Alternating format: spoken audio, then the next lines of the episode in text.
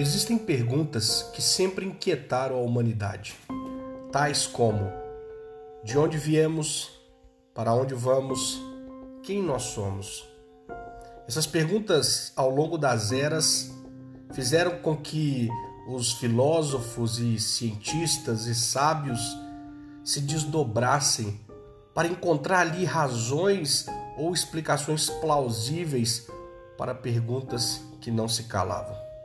Mas quanto mais o homem buscou responder essas perguntas, mais inquietos se tornaram, mais infelizes se tornaram. A Bíblia nos fala que nós somos criaturas de Deus, fomos criados por Ele. Aliás, a Bíblia descreve que no princípio Deus criou os céus e a terra. Houve um princípio, houve um começo, pelo menos da nossa existência, do nosso planeta. E segundo a Bíblia, nós fomos criados por Deus, para Deus, e sem Ele nada do que foi feito se fez. Se nós formos ao livro de João, no capítulo 1, dos versículos 1 a 3, lá diz: No princípio era o Verbo, e o Verbo estava com Deus, e o Verbo era Deus. Ele estava no princípio, e sem ele nada do que foi feito se fez. Colossenses 1,16 diz que todas as coisas foram feitas para Ele e por Ele. Sejam tronos, sejam soberanias, quer principados, quer potestades, tudo, absolutamente tudo, foi feito por Cristo e para Cristo. E lá no livro de Hebreus, no capítulo 1, no versículos 1 e 2 diz: Havendo Deus outrora falado de muitas vezes, de muitas maneiras, aos pais pelos profetas, nos últimos dias nos falou pelo Filho, a quem constituiu o herdeiro de todas as coisas e por meio do qual também fez o universo. A Bíblia não se esconde, não se esquiva para explicar a origem de todos nós, a origem do mundo não dá explicações evasivas como a ciência tem feito ao longo dos anos. Oh, somos frutos aí do mero acaso, somos frutos de um processo evolutivo, somos frutos de uma explosão que desencadeou uma série de outras ocasiões e por um acaso nós temos esse mundo perfeito que está girando em órbita de uma estrela de pequena magnitude, mas numa distância é, milimétrica específica, onde o calor da, dos raios solares, que demoram oito minutos de viagem de lá até aqui, aqueçam o suficiente para que haja vida aqui na Terra. E, e por coincidência, toda essa complexidade dos ecossistemas existentes na Terra, os animais e toda, toda a biodiversidade é também fruto do acaso. E de alguma forma, um desses animais tem inteligência suficiente para questionar a existência de tudo isso.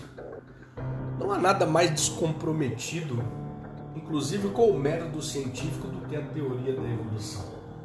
Mas isso, isso tem agradado ao coração de muitas pessoas, porque é algo sem compromisso, coloca no limbo das ideias é, uma declaração que a Bíblia faz.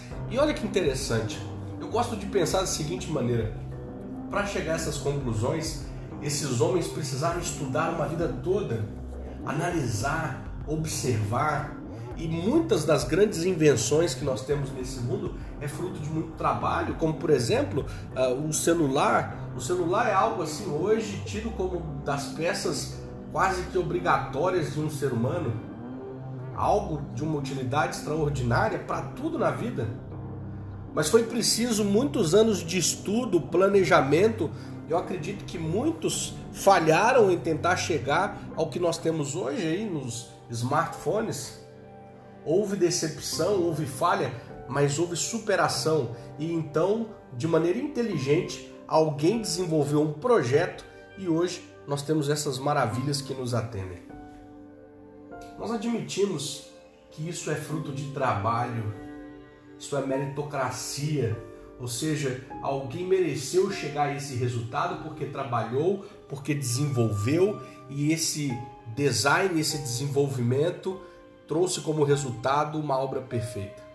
Por que não podemos aceitar que nós somos criaturas de Deus, como a Bíblia ela diz ela descreve tão claramente.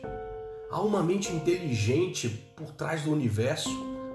É claro que nós não temos resposta para todas as coisas, mas é muito mais inteligente, ao meu ver, nós entendermos que existe alguém que planejou tudo isso aqui.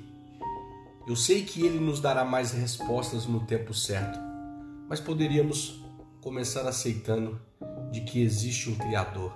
E se existe um Criador, existe também um Salvador.